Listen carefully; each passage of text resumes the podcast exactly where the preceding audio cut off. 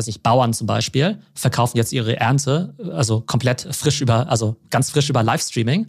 Und die Kunden, die sehen halt irgendwie, okay, der hat eine coole Mango-Ernte oder da gibt's irgendwie coole frische Hummer meinetwegen, die dort eben gezüchtet werden. Und dann wird es halt live gestreamt und auch direkt dann eben verkauft. Das heißt, dadurch kannst du den Mittelsmann quasi eben rausschneiden. Und vor ein paar Jahren, als ich es gesehen habe, habe ich auch gedacht, okay, das ist irgendwie ganz ulkig. Aber mehr als so ein, zwei Prozent vom Gesamtmarkt kann es eigentlich nicht ausmachen. Und wie gesagt, bald sind es eben schon 20 Prozent.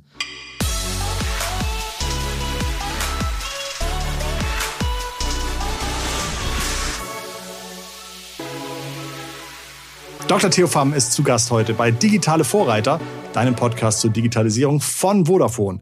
Ich bin Christoph Bosek und ich freue mich, mit Theo heute zu sprechen über Unglaubliches zum Thema E-Commerce und Live-Shopping aus China. Ihr könnt den Theo übrigens auch sprechen hören auf der digitalen Vodafone-Konferenz Elevation. Alle Infos dazu im Gespräch und in den Shownotes. Und wir haben uns über spannende E-Commerce-Entwicklung aus Deutschland äh, ausgetauscht und wie man auch als Unternehmen, als kleines Unternehmen in Deutschland vielleicht, günstig Social Shopping, E-Commerce-Trends einfach mal ausprobieren kann. Theo ist ein bemerkenswerter Gesprächspartner und ja, Gäste fast wie Theo haben wir pünktlich jeden Montag bei uns im Podcast. Wir freuen uns also sehr auf dein Abo. Ähm, und jetzt würde ich sagen, rüber zum Gast. Schön, dass du da bist. Herzlich willkommen bei Digitale Vorreiter, Dr. Theo Pham. Hi Christoph, freut mich sehr, bei euch im Podcast zu Gast zu sein. Genau, äh, ich sitze in Hamburg. Du, wo, wo erwische ich dich gerade? Ich lebe in München. Okay, sehr gut. Internetverbindung ist auf jeden Fall sehr gut. Ähm, ja, äh, Theo, wa was, was machst du so? Wer bist du? Genau, einige Leute kennen mich wahrscheinlich von LinkedIn, wo ich eben sehr viel blogge zu Themen wie E-Commerce, Social Media und digitalen Geschäftsmodellen. Äh, bin auch als Podcaster unterwegs und habe die Delta School gegründet. Und das ist eine Online-Business School, wo man eben E-Commerce und Social Media Skills lernen kann. Wer kann das lernen bei dir? Das ist eine relativ breite Zielgruppe. Das heißt, es äh, richtet sich einerseits eben an Young Professionals, die vielleicht noch keine Erfahrung in dem Bereich haben. Das könnten aber auch Quereinsteiger sein oder auch Leute, die vielleicht so einen Career Change machen wollen, die vielleicht sagen, hey, ich habe jetzt irgendwie zehn Jahre lang klassisches Marketing gemacht, möchte jetzt aber in diese digitale Marketingwelt eben reingehen. Und dann gibt es eben auch Formate für Führungskräfte, wo es eher so um das Thema Personal Branding, Content Creation auch Thought Leadership geht. Hast du eher Unternehmenskunden, die für ihre Mitarbeiter sagen, geht mal zur Delta School oder eher Leute, die sagen, ich habe für mich entschieden, mein Leben wird wertvoller, wenn ich bei Theo in der Delta School noch was lerne? Genau, also historisch hat es erstmal rein B2B angefangen, also mit Unternehmen, die eben sagen, hey, wir haben jetzt hier eine neue Abteilung, die wir aufbauen im Digitalbereich und jetzt haben wir hier 10, 20 Kollegen, die wir über einen längeren Zeitraum eben auch schulen wollen. Und jetzt ist es eben so, dass ich ähm, in den letzten Monaten es eben auch geöffnet habe, so dass sich dann eben auch Einzelpersonen eben anmelden können, die sagen, hey Mensch, ich möchte entweder mich komplett äh, weiterbilden im Digitalbereich oder vielleicht nur punktuell was über TikTok oder Influencer-Marketing lernen. Was sind so typische Themen, typische Lektionen oder, oder Classes, die ihr gerade anbietet? Also ganz aktuell ist das Thema Social Commerce. Ähm, also wirklich äh, E-Commerce, nicht so als Bedarfskauf. Ich brauche jetzt Socken, ich brauche jetzt Klopapier, ich brauche jetzt irgendwie frische Milch, sondern eher das ganze Thema ähm, Shopping und Entertainment, beziehungsweise die Schnittmenge zwischen Content und Commerce. Und das ist ja in China eben ganz groß, wo du ja eigentlich sagst, naja, mit so einem 0815 Online-Shop irgendwie äh, drei Bilder und fünf Bullet Points zur Beschreibung. Damit kannst du eigentlich keinen Blumentopf mehr gewinnen, sondern du brauchst immer sehr viel Videocontent, du brauchst shoppable Videos, so ähnlich wie ja, TikToks, wo du dann eben direkt abverkaufen kannst. Oder auch das ganze Thema Live-Shopping, dass du eben wirklich sagst, ich mache so im, ich sag mal, Teleshopping-Style äh, eben wirklich ja sehr aufwendige Shows, wo die Leute sich das eben aus Entertainment-Gründen angucken und dann nebenbei noch was kaufen. Und das ist eben gerade eine ganz spannende Sache, weil ja, ähm, ja sozusagen die Bedarfskäufe ja irgendwo auch ja, gedeckelt sind. Und ich glaube, im E-Commerce bewegst du dich gerade von der Welt von Search und Buy, wie du es ja früher so bei äh, Google und Amazon hattest, mehr so in die Richtung Discover und Buy, also ja die Inspiration auf Instagram und TikTok und dann eben der Abverkauf. Wie groß ist das äh, in Europa oder Deutschland? Also klar, in, also beziehungsweise China hast du, glaube ich, irgendwo geschrieben, ist da eher so schon fünf Jahre weiter. Ähm, aber ich versuche noch mal so ein bisschen zu verstehen, ist das vielleicht auch einfach ein Nischenthema, was durch die Größe Chinas einfach eine riesige Nische ist? Oder wird das auch, ist es ein Zukunftsthema, das auf jeden Fall auch so rüberschwappen wird? Also spannend ist erstmal, dass das ganze Thema Live-Shopping in China bald schon 20 Prozent vom gesamten E-Commerce ist. Und 20 Prozent vom E-Commerce in China ist halt mehr als der gesamte E-Commerce in Europa oder in den USA. Das heißt, auch dort ist halt schon eine ganz ja, große reguläre Kategorie. Ähm, wie, also wie, wie, über wie viele Jahre ist das gewachsen? Ähm, über die letzten ja, vier, fünf Jahre, würde ich sagen. Ähm, und spannenderweise eben gar nicht nur jetzt irgendwie bei jungen Gen Z-Leuten oder so, sondern auch, ähm, weiß nicht, äh, weiß nicht, Bauern zum Beispiel verkaufen jetzt ihre Ernte, also komplett frisch über, also ganz frisch über Livestreaming. Und die Kunden, die sehen halt irgendwie, okay, der hat eine coole Mango-Ernte oder da gibt's irgendwie coole frische Hummer meinetwegen, die dort eben gezüchtet werden. Und dann wird es halt live gestreamt und auch direkt dann eben verkauft. Das heißt, dadurch kannst du den Mittelsmann quasi eben rausschneiden. Und vor ein paar Jahren, als ich es gesehen habe, habe ich auch gedacht, okay, das ist irgendwie ganz ulkig. Aber mehr als so ein, zwei Prozent vom Gesamtmarkt kann es eigentlich nicht ausmachen. Und wie gesagt, bald sind es eben schon 20 Prozent. Ich glaube, bis Live-Shopping in der Form nach Deutschland kommt, wird es noch eine Weile dauern. Aber was wir ja jetzt schon sehen, ist, dass die Leute natürlich sich schon sehr viel natürlich von Influencern auf Instagram und auf TikTok eben inspirieren lassen. Das Problem ist halt nur, dass du den Umweg gehen musst. Du siehst irgendwas auf Instagram, musst dann irgendwie doch auf Zalando oder About You gehen. Und ich glaube, der nächste Schritt wird eben sein, dass Instagram eben die Shop-Funktionalität integriert mit einem Buy-Button, mit einem PayPal-Checkout oder ähnlichem. Und ich glaube, sobald das mal passiert, wird sozusagen auch das ja, große Tor für Social Commerce auch in Europa geöffnet werden. Wenn der äh, Bauer in China seine Mangos verkauft, auf welcher Plattform macht er das dann? Genau, da gibt es verschiedene. Also die nutzen natürlich einerseits die Plattform von Alibaba, das heißt sowas wie Taobao oder eben auch Tmall. Ähm, auf der anderen Seite gibt es jetzt eben auch viele Live-Shopping-Plattformen, wie zum Beispiel, ähm, also äh, TikTok in China heißt ja Douyin. Darüber wird auch schon viel Livestreaming und Live-Commerce gemacht. Aber dann gibt es auch noch Plattformen wie Pinduoduo oder auch Kuaishou die sich interessanterweise sogar zum Teil eher an die ja, Leute in den, ähm, ich sag mal, ländlicheren Regionen eben wenden. In China spricht man immer von diesen Tier 1, Tier 2, Tier 3, Tier 4 Städten. Also die ganz großen Städte, also mit 10 Millionen plus. Und dann gibt es dann noch die kleinen Städte mit 3 Millionen Einwohnern. Und China ist ja so ein großes Land, dass es eben letztendlich eben Apps gibt wie Kuaishou oder Pinduoduo, die halt eher für die ländliche Region sind. Und eben das chinesische TikTok, Douyin, ist dann eher so für ähm, ja, Shanghai, Peking wie viel, wie viel Tier One-Städte gibt es in China? Ich weiß gar nicht, wie, viel, wie viele da jetzt. Äh, Aber es gibt Städte irgendwie so mit 30, 40 Millionen in der Metropolregion, ne? Ja, genau. Ich glaube, man würde wahrscheinlich immer so von so zehn sehr großen Städten ja. wahrscheinlich sprechen im Tier 1 und dann kommt eben so Tier 2. Ja. Und ähm, tendenziell ist dann so natürlich so, dass du in den großen Städten natürlich halt mehr so dieses ganze Thema, ich sag mal so, äh, ja, äh, Glitz und Glamour vielleicht hast, dass die Leute da vielleicht auch auf andere Marken stehen, natürlich auch eine ganz andere Lebensrealität haben. Und das würde jetzt eben, was ich in ländlichen Regionen, äh, wo die Leute vielleicht noch deutlich ärmer sind, eben nicht so ankommen.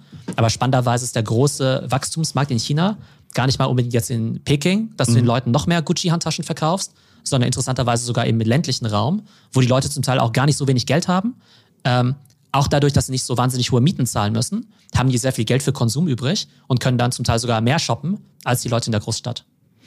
Ich hatte vor anderthalb oder zwei Jahren eine Diskussion mit dem Country oder Europe Manager von WeChat und habe ihn halt gefragt, wann machten ihr zum Beispiel ein deutsches, äh, ein deutsches Büro auf? Und dann guckt er mich an und meinst du, naja, Deutschland ist doch viel zu klein. Wir machen ja auch nicht irgendwie für, äh, für irgendwie zwei Großstädte in China eine, eine eigene Büro auf. Und Deutschland ist ja irgendwie mit 80 Millionen und irgendwie 60 Millionen online und so weiter. Das ist ja viel zu klein. Und das hat mich schon ganz schön, hat mich schon ganz schön verletzt, das zu hören. Ähm, ich würde gerne nochmal auf dieses Live-Shopping-Thema eingehen. Wie kann ich mir das vorstellen? Ich glaube, du, ich hatte auch gelesen über so eine, so eine Dame, die irgendwie ganz bekannt ist, die irgendwie hunderte Millionen Umsatz am Tag teilweise macht. Genau, also ich glaube, im Westen kennen wir ja Teleshopping. Also wenn wir an Teleshopping denken, denken wir an sowas wie QVC oder Homeshopping. Also relativ altbacken, so ein großes Studio, wo du dann irgendwie Produkte vorführst und wo die Leute das dann sehen und dann irgendwie per Telefon das Ganze einkaufen. Ähm, das ganze Live-Shopping in China oder auch bald hier im Westen ist halt komplett alles über Mobile. Also geht alles über dein Handy. Und da ist eben auch kein großartiges Setup, sondern oftmals ist da nur der Livestreamer mit seinem Handy äh, und so einem Ringlicht, äh, filmt sich dann eben, demonstriert eben neue Produkte, würde dir zum Beispiel zeigen, wie diese AirPods funktionieren, warum die AirPods Pro besser sind als die normalen AirPods. Ähm, und dann können die User quasi direkt in der App, ähm, sehen die dann nebenbei dieses Produkt klein eingeblendet und können dann direkt, während der Stream weiterläuft, einfach irgendwie auf den Checkout gehen. Und meistens ist in China ja schon eine Zahlungsart integriert, wie Alipay oder WeChat Pay. Das heißt, du hast dieses komplett friktionslose One-Click-Shopping, sage ich jetzt mal, ohne dass du jetzt auf einer Plattform wie jetzt Amazon zum Beispiel sein musst, äh, sondern es ist halt oftmals schon in die Social Networks auch integriert.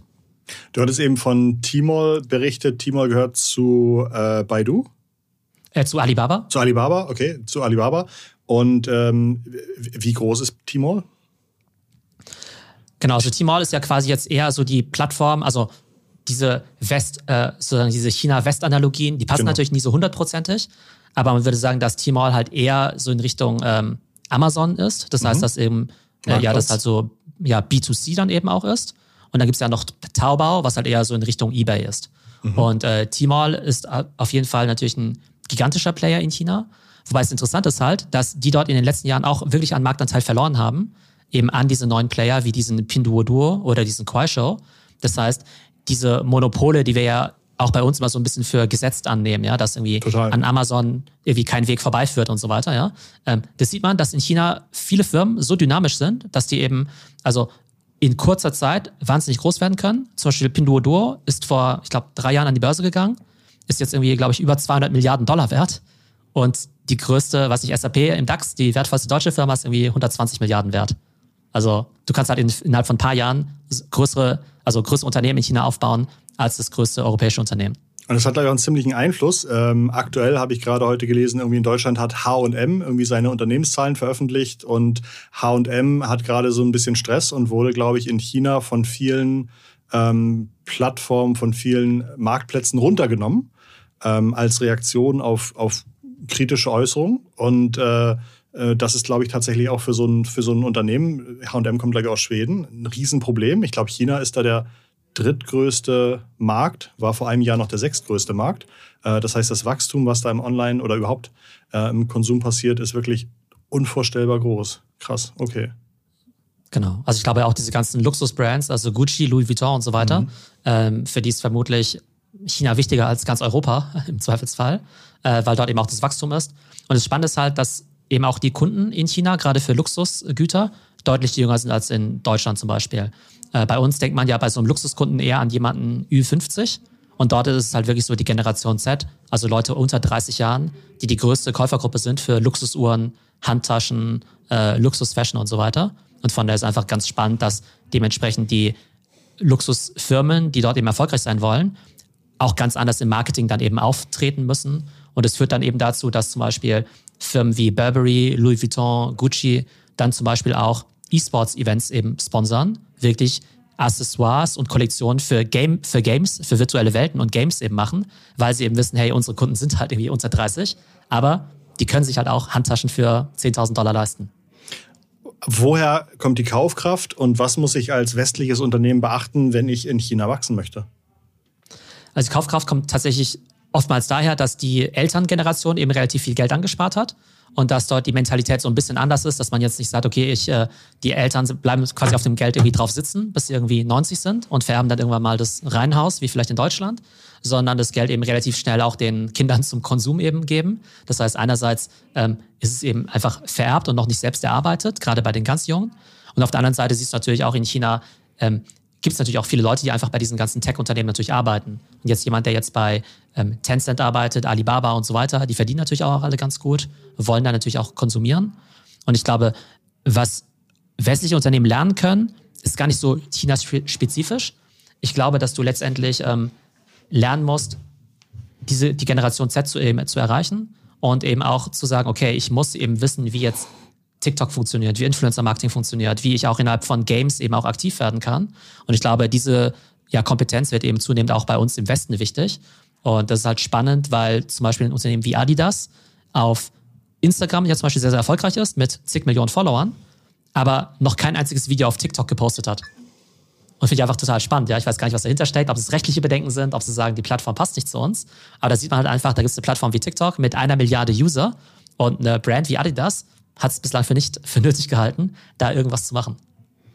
Wahnsinn. Hast du noch andere Beispiele von non-chinesischen Unternehmen, die irgendwie einen guten Job vielleicht machen? Ähm, in welchem Kontext meinst du jetzt? Ähm, die jetzt vielleicht im Marketing oder in den Mechanismen, die für einen chinesischen E-Commerce-Erfolg wichtig sind, gut funktionieren. Also wenn Adidas jetzt irgendwie vielleicht TikTok noch nicht so besonders ähm, für sich entdeckt hat, gibt es vielleicht auch westliche Unternehmen, die aber schon gute schaffen, die Generation Z zu erreichen. Ähm, ich würde vielleicht gar nicht, ich würde ich würd vielleicht sogar vom Thema China mal kurz weggehen Gerne. und eher auf das ganze Thema Creator Economy und Influencer Brands kommen. Mhm. Und äh, Influencer, die kennen wir ja typischerweise so als irgendwelche, was nicht, Fitnessmodels, die dann mhm. irgendwelche mhm. Werbung machen für Proteinriegel oder für irgendwie ihre neue, was nicht, oder dann für Adidas meinetwegen Werbung machen. Mhm. Und ähm, das hat ja bislang auch sehr gut funktioniert. Und in den letzten Jahren haben eben die Influencer festgestellt, ja Mensch, wir, wir, wir haben eigentlich den Kundenzugang, wir haben die ganzen Fans, warum sollten wir dann nicht unsere eigenen Produkte verkaufen, wenn wir die vielleicht auch relativ einfach aus China dann eben auch sourcen können? Und da hast du natürlich einerseits Beispiele gesehen, wie eine Kylie Jenner, von der wir ja wissen, ne, Milliardärin geworden mit ihren Kylie Cosmetics. Aber jetzt gibt es ja mittlerweile auch diesen Ryan, diesen achtjährigen YouTuber, ja. ähm, der ja jedes Jahr auf dieser Forbes-Bestenliste ja immer ganz oben landet mit 30 Millionen an Werbeeinnahmen. Ryan ist tatsächlich, den, den, also ich habe den mal irgendwann irgendwie vor fünf, sechs Jahren das erste Mal gesehen. Der hat dann damals auf YouTube irgendwie so 45 Minuten Videos veröffentlicht, wo, er, wo sein Vater eben ein riesengroßes Überraschungsei gemacht hat, irgendwie einen Meter groß und das war irgendwie mit 20 Spielzeugen. Und der Ryan durfte das dann irgendwie kaputt machen und alles auspacken. Und das, da haben Videos damals 40, 50, 60 Millionen Abrufe bekommen auf YouTube. Ähm, und die Kinder, die das gesehen haben, haben natürlich auch gesagt, ich will den Shit haben, der in diesem Ei drin ist. Und äh, das war damals schon irgendwie absehbar, dass das mega durch die Decke geht. Und inzwischen hat Ryan irgendwie auch TV-Shows und äh, äh, Sponsorships und so weiter und macht einen deutlich zweistelligen, äh, ich glaube, verdient deutlich zweistellige Millionenbereich pro Jahr. Genau, also der hat eben vorher schon quasi mit äh, Werbung und Sponsoring, also zum Teil 30 Millionen im Jahr verdient mit seinem YouTube-Channel. Ähm, und ist da quasi halt dann ja auch mal auf dieser Forbes, äh, die reichsten YouTuber-Liste, eben ganz oben gelandet. Und Creator Economy bedeutet jetzt aber zu sagen, warum Werbung machen für Hasbro und Mattel und so weiter, wenn ich eben meine eigene Spielzeuglinie, meine eigenen Ryan Merchandise machen kann. Ja. Und mittlerweile gibt es diesen Ryan Merchandise in 50.000 Stores auf der Welt. Und der hat letztes Jahr, glaube ich, über zwei, der hat letztes Jahr über 200 Millionen Umsatz gemacht ja. mit seinem eigenen Ryan-Spielzeug. Oh und das ist halt das Fantastische. Ähm, wie bin ich jetzt drauf gekommen? Ähm, ich glaube einfach, dass halt, weil wir über Brands gesprochen haben, ne? wer ja. macht es eigentlich gut? Mhm. Und ich glaube, die meisten Brands, die sind einfach nicht mehr so gut darin, ähm, Connections aufzubauen zu ihren Fans oder zu ihren Followern. Und das können natürlich Creator und Influencer natürlich deutlich besser. Das, was sie in der Vergangenheit noch nicht konnten, war eben eigene Produkte bauen. Aber jetzt hast du eben immer mehr Agenturen, Dienstleister und so weiter, die dir eben dabei helfen, entweder deine eigene App zu programmieren oder deine eigene Kollektion dann eben auch zu bauen, deine eigenen Spielsachen rauszubringen. Und das beste Beispiel ist ja für mich äh, der, der gute alte Mr. Beast und Mr. Beast Burger. Mhm. Von dem hast du ja wahrscheinlich gehört, oder? Mhm. Also, ja, genau. Also Mr. Genau, Beast auch über zum Beispiel YouTube sehr bekannt geworden, irgendwie vor zwei, drei Jahren. Und genau. hat in kürzester Zeit eine mega Millionen-Reichweite aufgebaut. Was passierte dann? Genau, der hat ja diese 50 Millionen Follower auf YouTube. Mhm. Und der hat jetzt ja vor ein paar Monaten diesen Mr. Beast Burger gelauncht. Mhm. Das ist ja quasi eine, ja, ähm, ja, so eine Art Virtual Kitchen nennt man das ja. Das heißt, du kannst in 300 amerikanischen Städten Mr. Beast Burger bestellen, ohne dass er ein einziges Restaurant eröffnet hat. Ja? Und es funktioniert einfach so, dass sich jetzt irgendwelche Restaurants, meinetwegen irgendwelche anderen Burger-Restaurants oder Italiener meinetwegen, dass die sagen können, Mensch, ich habe ja Leerkapazität in meiner Küche, jetzt bewerbe ich mich mal bei Mr. Beast Burger, zeige denen, dass ich sozusagen deren Burger nachkochen kann, dann werde ich halt quasi von denen approved und ins Programm aufgenommen. Und jetzt sagt zum Beispiel Christoph, wenn er jetzt in New York äh, mal Urlaub macht, hey, ich bin riesiger Mr. Beast-Fan, lass mich doch mal den äh, Mr. Beast äh, Chicken Burger bestellen. Und dann bestellst du das Ganze in der Mr. Beast Burger App. Das Ganze kommt dann zum Beispiel bei irgendeinem Italiener, äh, bei einem italienischen Restaurant in New York quasi reingeflattert als Bestellung. Der bereitet den Burger zu. Dann kommt eben so ein Deli äh, Lieferdienst wie Uber Eats oder DoorDash, holt das Ganze ab und bringt es eben zu dir hin. Das heißt, der Influencer kann komplett dieses Thema äh, Restaurant komplett virtualisieren, hat im Zweifelsfall nie ein Gramm Hackfleisch eingekauft, hat niemals einen Laden eröffnet, kann aber gleichzeitig Millionen von Menschen erreichen und äh, kann in hunderten amerikanischen Städten aktiv sein. Und das ist halt für mich sozusagen die, äh, ja, der aktuelle Höhepunkt dieser Creator Economy, dass es, dass im Prinzip die Reichweite und der Zugang zu den Kunden eigentlich alles ist, ja. Und das können dann eben Influencer deutlich besser als traditionelle Brands. Hast du von Mr. Beast, gibt es da schon irgendwelche Umsatzzahlen oder wie, wie viele Burger er schon verkauft hat? Irgendwas an, an, an Zahlen? Sie haben letztens vermeldet, dass sie schon den millionsten Burger auf jeden Fall schon mal verkauft haben und dass sie jetzt äh, in, ich glaube, ich 100 oder 200 weitere Städte eben expandieren wollen. Und das ist halt natürlich absoluter Wahnsinn. Und ich glaube, der, ich meine, der Junge ist ja, weiß nicht, 22 oder 23, mhm. ja. Ähm, der hat sich einfach die letzten zehn Jahre mit dem Thema YouTube beschäftigt, mhm. hat eben rausgefunden. Ich glaube gar nicht so lange. Ich glaube, das hat erst vor drei, vier Jahren angefangen. Das ist wirklich noch nicht lange alt. Also, dass er da irgendwie so abgegangen ist. Das Wachstum kam irgendwie vor drei, vier Jahren. Ja, genau, genau. Das Wachstum ist erst mhm. seit drei Jahren, ja. aber er beschäftigt sich ja schon lange mit dem Thema. Okay. Mhm. Und er wollte unbedingt herausfinden, wie geht ein Video viral, mhm. welche Thumbnails musst du machen, wie musst du den Titel machen. Und der sagt dann manchmal, hey, die beschäftigen sich zum Teil irgendwie einen Tag lang mit dem Thumbnail und machen den Thumbnail, den YouTube-Thumbnail, bevor sie das Video drehen, mhm. weil sie eben sagen, okay, wenn ich das Thumbnail nicht richtig hinkriegen kann, wenn ich da keine Story erzählen kann, dann muss ich mir auch keine Mühe geben, das Video zu drehen. Also einfach total krass, äh, mit welcher, ja, sozusagen Detail, äh, Treue und Akribie die an solche Themen rangehen. Spannend um zu solchen Themen einigermaßen up-to-date zu bleiben, also du hast ja wirklich einen scheinbar komplett internationalen Fundus an Informationen in deinem, in deinem Kopf. Was sind für dich irgendwie Inspirationsquellen oder was sind für dich äh, Wege, wie du da irgendwie aktuell bleibst? Also ich höre mir natürlich auch wahnsinnig viele Podcasts an, mhm. natürlich auch aus dem internationalen Raum. Gerade im Bereich China ist es so, dass es natürlich ähm, auch sehr gute ja, Blogger gibt, die auf Englisch zum Beispiel über China dann eben auch ja, bloggen oder podcasten. In der Regel hat auch jede größere Venture Capital Firma einen Partner, der das Thema China eben betreut ähm, und dann einfach über diese Trends dann eben auch berichtet. Das heißt, man muss halt den richtigen Leuten auch auf Twitter dann eben auch folgen. Ähm, ich selbst abonniere aber auch ganz viele kostenpflichtige Angebote, das heißt bezahlte Newsletter, bezahlte Podcasts und das ist ähm, auch so ein spannendes Thema dieser Creator Economy aus meiner Sicht. Weil ich selbst, ähm, ich abonniere jetzt gar keine, ich sag mal, so viele, also klar, ich abonniere natürlich schon irgendwie New York Times und Economist und so weiter. Aber die haben ja eher ein recht breites Wissen. Aber dann gibt es ja irgendwie Leute, die bloggen nur über Tesla. Also die machen ihr ganzes Leben nichts anderes, als über Tesla oder über Apple zu berichten. Und die kennen sich dann logischerweise besser aus, als jetzt der Redakteur im, vom Manager-Magazin, der sich vielleicht jedes Quartal mal mit Apple beschäftigt. Und das ist halt das Faszinierende heutzutage dass wenn einer von uns jetzt eben sagt, Mensch, ich bin totaler Apple-Freak, ähm, dann kann ich mich eben damit selbstständig machen mit meinem eigenen Apple-Podcast. Und dann gibt es ja diese Theorie dieser ähm, 1000 True Fans, also 1000 ja, wahre Fans, dass du eben sagst, hey, es gibt irgendwie 8 Milliarden Menschen auf der Welt, da wird es doch irgendwo 1000 Leute geben, die bereit sind, mir quasi 10 Dollar im Monat für meinen Podcast oder Newsletter zu zahlen. Und dann kann ich halt damit 100.000 Dollar im Jahr verdienen. Und das ist halt irgendwie total faszinierend, weil es jetzt ja Plattformen gibt wie Substack ähm, oder auch Patreon, die es dir erlauben, solche Abos eben auch aufzubauen. Und das ist halt das Spannende an dieser Creator Economy, dass es eben nicht nur diese krassen Ausreißer sind wie Mr. Beast oder Kylie Jenner, die jetzt halt irgendwie Milliarden von Dollar verdienen, sondern dass auch irgendwie, ich sag mal, äh, ja, jeder Autonormalverbraucher jetzt theoretisch sagen könnte, hey, wenn ich dieses Content-Spiel lang genug mache, dann werde ich eben Leute finden, die entweder mein Newsletter, meinen Podcast abonnieren wollen oder vielleicht auch Produkte kaufen wollen, die irgendwas äh, ja, mit diesem Thema zu tun haben. Du bist auch als Keynote-Speaker unterwegs. Erinnerst du dich noch an deine erste Keynote? Zu welchem Thema war das?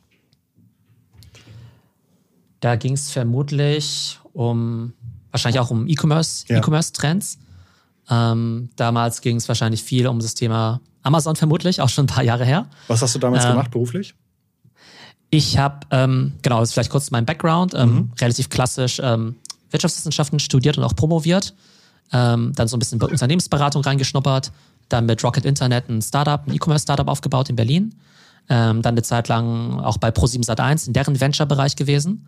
Und irgendwann habe ich halt gesagt, ich möchte mich lieber selbstständig machen und ins ganze Thema Content eben auch reingehen. Obwohl vor ein paar Jahren ich das Wort Content Creator eigentlich so in der Form auch noch nie gehört habe. Ich habe nur gedacht, hey, das ist irgendwie interessant, da ist irgendwas äh, Spannendes wahrscheinlich. Und dann bin ich, habe ich erstmal, war ich erstmal sozusagen, habe ich eine Professur gemacht aber die Professur für Online-Marketing und Social Media eher als so eine Art Übergang in eine Selbstständigkeit. Habe dann eben Unternehmen viel beraten, eben auch Workshops und Trainings gegeben. Professur als Übergang in die Selbstständigkeit, weil man, weil es einfach, weil man so viel Zeit hat als Professor wahrscheinlich, ne? Ja, du hast natürlich schon ein bisschen mehr Freiheit, genau, als jetzt, wenn du jetzt äh, bei ProSieben ja. 1 im Venture-Bereich arbeitest. Ja. Und auf der anderen Seite ähm, ist es so, dass du, ähm, genau, dass du halt ja, als Professor natürlich dann so nebenbei, du bist irgendwie krankenversichert, kannst deine Miete zahlen und so weiter und in der Zwischenzeit dir so ein bisschen was aufbauen. Mhm. Ähm, und dann bin ich eigentlich eher zufällig so ein bisschen zum ganzen Thema Content gekommen, ähm, wo ich dann eben von, also ich habe quasi zuerst mit meinem Podcast angefangen, weil mir es einfach Spaß gemacht hat, aber jetzt einfach so als Hobby. Und dann habe ich irgendwann mal so einen Clip davon auf LinkedIn gepostet, so einen Videoclip. Ja. Und der ging dann irgendwie vor ein paar Jahren irgendwie dann irgendwie ziemlich viral. Der hat dann irgendwie mehrere hunderttausend Views bekommen. Und dann habe ich da auf LinkedIn auch immer mehr gepostet und macht auch total viel Spaß. Und ähm, genau, mittlerweile habe ich, was das Thema Digitalisierung und digitale Trends angeht, einen der größten Accounts in Deutschland mittlerweile. Ähm, war ja auch letzte, letztes Jahr einer von diesen LinkedIn Top Voices. Und das ist halt wahrscheinlich so einer der Kanäle, über die mich die meisten kennen. Ähm, wo ich aber auch ganz vielen Leuten immer nahelege, zu sagen, hey, ähm, heutzutage braucht eigentlich jeder irgendwo eine Personal Brand. Äh, jeder muss irgendwie Content Creator werden. Ähm, wenn man schlaue ja, Sachen, schlaue Gedanken hat, wenn man sich irgendwo gut auskennt, warum nicht auch diese Expertise mit anderen Leuten teilen? Und das ist natürlich LinkedIn ein super Channel dafür. Du teilst deine Expertise unter anderem im April auf der Vodafone Elevation. Die Elevation ähm, ist ein äh, Online-Event, ich glaube vom 27. bis 29. April. Und weißt du schon, zu welchem Thema du dort ähm, was erzählen wirst? Genau, wir werden viel über den neuen Konsumenten sprechen, den New Consumer. Ähm, da werden wir sicherlich ein paar von den Themen aufgreifen, die wir heute auch genannt haben. Das heißt irgendwie Generation Z, auch das ganze Thema Creator Economy. Und ich glaube, ich möchte vermitteln, dass gerade im Bereich E-Commerce und Marketing es eben ja, zum Beispiel im Bereich E-Commerce, dass es eben einfach nicht mehr darum geht zu sagen, ich bin jetzt irgendwie Zalando und Amazon und schicke jetzt irgendwie Pakete irgendwie von A nach B, sondern dass äh, E-Commerce heutzutage eben auch bedeutet, virtuelle Güter zu kaufen. Ja. Das eben bedeutet, virtuelle Sneaker zu kaufen, virtuelle Fashion. Ähm, jetzt gab es ja diesen ganzen Krypto-Hype mit ja. Non-Fungible Tokens, NFTs, mhm. digitale Kunst, digitale Basketballkarten und so und weiter. Und da ist gerade digitale Kunst für, oh mein Gott, für 40 Millionen Dollar verkauft worden? Äh, 70 Millionen Dollar. 70 ja. Millionen Dollar. Ein digitale Kunst. Also im Prinzip ein JPEG, was sich ja. jeder von uns jetzt einfach runter, runterladen kann. Ja. Also da können wir jetzt danach suchen, irgendwie ja. Beeple, Beeple ja. NFT, mhm. so heißt der Künstler. Mhm. Wir können jetzt irgendwie rechter Mausklick machen und es runterladen, Aber uns ausdrucken, an die Wand hängen. Es ist trotzdem Aber irgendjemand, mhm. genau, irgendjemand war der Meinung, er möchte das halt besitzen. Er möchte, dass auf der Blockchain festgeschrieben wird.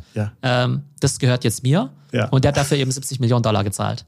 Also um solche Themen wird es eben gehen, ja. damit ähm, sozusagen auch das Verständnis dafür da ist. Mensch, äh, gerade junge Konsumenten, die denken einfach über ganz Dinge ganz anders nach. Die würden sich vielleicht jetzt keine Wohnung kaufen, ja. sondern vielleicht irgendwie so eine digitale Kunst. ja, oder investieren und vielleicht jetzt ist, ja, vielleicht genau, vielleicht hat die in zwei Jahren äh, irgendwie sich verdreifacht im Wert. Insofern ist vielleicht ja, genau, ein gutes Investment.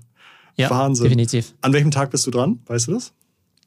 Ich glaube am zweiten Tag, ich glaube mhm. am Nachmittag irgendwann, mhm. gegen 14.30 Uhr, aber mhm. genau. Also man kann sich, glaube ich, ko kostenlos anmelden. Äh, einfach bei ja. Google irgendwie Elevation Vodafone suchen, sich schnell anmelden und dann dabei sein. Tolle Speaker, tolle Themen. Hast du dir schon irgendjemand angeguckt, dem du irgendwie noch zuhören wirst? Oder gibt es irgendjemanden, der da noch auftritt, der dir im Kopf geblieben ist? Ja, ich bin natürlich auch großer Fan von Scott Galloway, den finde ich mhm. natürlich total klasse. Äh, finde es auch Wahnsinn, dass äh, man den für die Elevation auch gewinnen konnte. Mhm. Ich glaube, es ist wahrscheinlich einer der bekanntesten, wahrscheinlich auch teuersten Speaker im ganzen, äh, ja, im ganzen Digitalbereich. Ich mag natürlich seinen Podcast sehr gerne. Und das Spannende ist ja, dass er ja quasi jetzt auch gerade so ein Education-Startup aufmacht. Ähm, das nennt sich ja Section 4. Und da macht er, also da habe ich sozusagen mit ihm was gemeinsam, dass er eben auch sozusagen als Content Creator ja letztendlich ähm, ja, Leute eben anspricht über seinen Podcast und dann eben auch die entsprechenden Online-Kurse dann eben auch dazu macht. Ähm, genau, und das finde ich eben ganz spannend, dass er sozusagen auch der Meinung ist, dass das, obwohl er ja auch also Professor ist an der NYU, ich war ja mal Professor und jetzt versteckt es uns beide quasi in die digitale Richtung, wo wir dann beide unsere äh, ja, digitale Business School aufbauen wollen. Aber ihr habt leider, also ihr habt, es gibt kein, äh, keine WhatsApp-Gruppe äh, digitale Marketing-Professoren weltweit oder so? Ähm, vielleicht kommt es jetzt ja über die Elevation. Also ja. vielleicht kann ich da ja ein bisschen mit dem networken. Oha, spannend. Wenn wir jetzt nochmal gucken, das sind ja alles sehr viele Trends und Themen. Wenn ich jetzt als Unternehmen hier zuhöre und sage so, oh mein Gott, ähm, ich habe noch nicht mal eine einigermaßen suchmaschinenoptimierte Homepage, wie kann ich dann irgendwie an Live-Shopping denken? Hast du so ein paar Tipps, wie man als Unternehmen diese ganzen, diesen ganzen Input verdauen kann, vielleicht auch in kleine Projekte splitten kann, in denen man Dinge ausprobieren kann, in denen man vorankommt, in denen man mal so ein Leuchtturmprojekt äh, machen kann. Wie, wie, kann ich, wie kann ich von diesem ganzen Zeug, was da draußen passiert, Stück für Stück Dinge ausprobieren, ohne wahnsinnig zu werden? Genau, das hört sich natürlich erstmal immer wahnsinnig komplex an, irgendwie hunderte Kanäle, die man irgendwie bedienen muss. Jetzt kommt auch noch Clubhouse und so weiter auch noch mit hinzu. Ähm, am Ende ist es, glaube ich, so, dass die meisten Unternehmen eigentlich doch eine relativ klar definierte Zielgruppe haben und dass für diese Zielgruppe eigentlich zwei, drei Kanäle eigentlich sehr gut funktionieren. Das heißt, den Rest kannst du eigentlich aus meiner Sicht relativ gut ignorieren. Das heißt, es wird sicherlich Unternehmen geben, für die ist eigentlich nur Instagram und TikTok relevant. Die müssen sich gar keine Gedanken machen über Podcast und noch nicht mal über das Thema SEO oder sowas. Ne? Ähm, und gerade wenn du jetzt sagst, ich mache jetzt das Thema TikTok, dann würde ich eben auch einfach sagen, ähm, hey, nimm dich da nicht zu ernst, probier da einfach mal rum. Ähm, selbst ein ja, Louis Vuitton oder was nicht, äh, Gucci, die haben auch ihre TikTok-Accounts. Das heißt, die sind sich dafür auch nicht zu schade. Äh, du musst jetzt auch nicht super aufwendig, das äh, super teuer produzieren, diese ganzen Videos. Ähm, Gerade der Trend geht dahin, dass du sagst, ähm, die Videos haben eine relativ kurze Halbwertszeit. Ja. Also lohnt es sich jetzt auch nicht, da jetzt irgendwie zigtausende von Euro in die Produktion zu investieren. Das ist jetzt kein TV-Spot. Im Zweifelsfall kann ein einzelner Mitarbeiter mit seinem Handy am Tag irgendwie zehn TikToks produzieren. Also ich würde halt eher dahin gehen, dass du sagst, weniger, ja. weniger jetzt äh, Agentur, weniger jetzt, ja. ich muss jetzt irgendwie den, äh, weiß nicht, Jung von Matt irgendwie einstellen, dass wir jetzt irgendwie einen TikTok bauen, ja. sondern lieber drück mal einem kreativen Mitarbeiter ein Handy in die Hand und lass ihn einfach mal zehn TikToks am Tag machen und guck mal, was dabei rauskommt. Aktuell sind es wahrscheinlich bei vielen deutschen Unternehmen eher zehn Leute, die äh, nicht ein Video, nicht ein TikTok pro Tag hinkriegen. Sozusagen genau umgekehrt. Genau, ähm, die her zu zehn vielleicht ein TikTok ja. planen, ein TikTok planen, was vielleicht mal in einem Monat veröffentlicht ja. werden soll. Und dann ist der Trend durch. Ja, die irgendwelche Tanz-Challenge von irgendwie letztem Jahr oder so. Ähm, wir haben jetzt am Anfang auch relativ viel über China gesprochen. Guckst du dir auch das Silicon Valley an oder hast du schon da in Asien einen absoluten Schwerpunkt? Ähm, nee, also letztendlich interessiere ich mich eigentlich für alle, ich sag mal, Geografien, wo es spannende Sachen gibt. Ähm, früher war das dann eben der jährliche Silicon Valley Trip und dort passieren natürlich nach wie vor super spannende Sachen. Ich glaube, gerade im Bereich so Social Media und E-Commerce ähm, ist natürlich China dann eben der Vorreiter. Aber ich finde es eben auch ja, total spannend, was jetzt in, ja, in Deutschland und Europa eben auch passiert. Auch wenn ich mir das ganze Thema Gorillas jetzt eben anschaue, mit diesen ja, 10-Minuten-Supermärkten, ähm, äh, mit der 10-Minuten-Lieferung. Ähm, ne, die haben jetzt ja auch irgendwie fast 300 Millionen eben geraced. Ja. Dann gibt es ja eben auch noch das, äh, diese türkische Firma Getir, die ja sowas ähnliches machen. Die haben jetzt ja auch schon eine 2,6 Milliarden Bewertung. Also ich glaube, dass halt, ähm, klar, bei Software und so weiter hast du natürlich immer so Winner take all so ein bisschen. Mhm. Und da gibt es halt irgendwie kein großes Potenzial jetzt für eine europäische Firma. Aber alles, was irgendwie mit lokalem E-Commerce zu tun hat, wie zum Beispiel irgendwie Delivery oder sowas, ja, da haben natürlich europäische Companies eine, also eigentlich eine gute Chance. Ähm, und das Spannende ist ja, dass die Amerikaner ja oftmals relativ langsam mit der Expansion sind, ja, weil sie oftmals sagen, hey, der amerikanische Markt ist so riesig, da haben wir jetzt keine Zeit nach Europa zu gehen. Und da haben das ja früher auch die die Samwas ja immer gut vorgemacht, dass sie gesagt haben, Mensch, in der Zeit äh, rollen wir mal Europa aus. Und ich glaube auch, dass wenn jetzt ein Gorillas jetzt irgendwie fast 300 Millionen aufnimmt und sagt, hey, wir gehen jetzt nach, wir gehen jetzt nach London oder wir gehen sogar in die USA, dass die zum Teil schneller internationalisieren können als sogar die amerikanischen Vorbilder. Und von daher ist auch super dynamisch, was hier in Europa passiert. Total stark. Super. Zum Abschluss würde ich gerne mal wissen, worauf freust du dich dieses Jahr? Gibt es irgendwas, ein persönliches Highlight? Gibt es irgendwelche Trips, die anstehen? Irgendwelche äh, Konferenzen neben der Elevation? Irgendwas, irgendwas dein Highlight dieses Jahr? Weißt du da schon was? Also tatsächlich würde ich mich freuen, wenn wir irgendwann mal wieder äh, ja, rausgehen könnten, verreisen könnten. Aber das ist eine schöne Wohnung im Hintergrund. Äh, ach so, die ist rein virtuell, genau. Ah, okay. genau, aber ähm, genau, die ist, die ist leider nur visuell. Also ich habe hier leider keine äh, acht Meter hohen Decken ah, in, okay. einem, äh, in einem Industrieloft. Mhm. Aber ich glaube, wenn ich, wenn wir mal wieder verreisen können, dann würde ich tatsächlich gerne mal nach ähm, Vietnam gehen und dann auch ein bisschen Gebrauch davon machen, von dieser ganzen Remote- und Work-from-Home-Kultur, die es jetzt eben etabliert hat, dass es eben auch möglich ist, jetzt als Keynote-Speaker jetzt eben auch woanders zu sein, eben nicht irgendwie anreisen zu müssen, dass du Workshops und äh, Trainings eben mit deinen Kunden auch nicht vor Ort machen musst, sondern eben auch remote.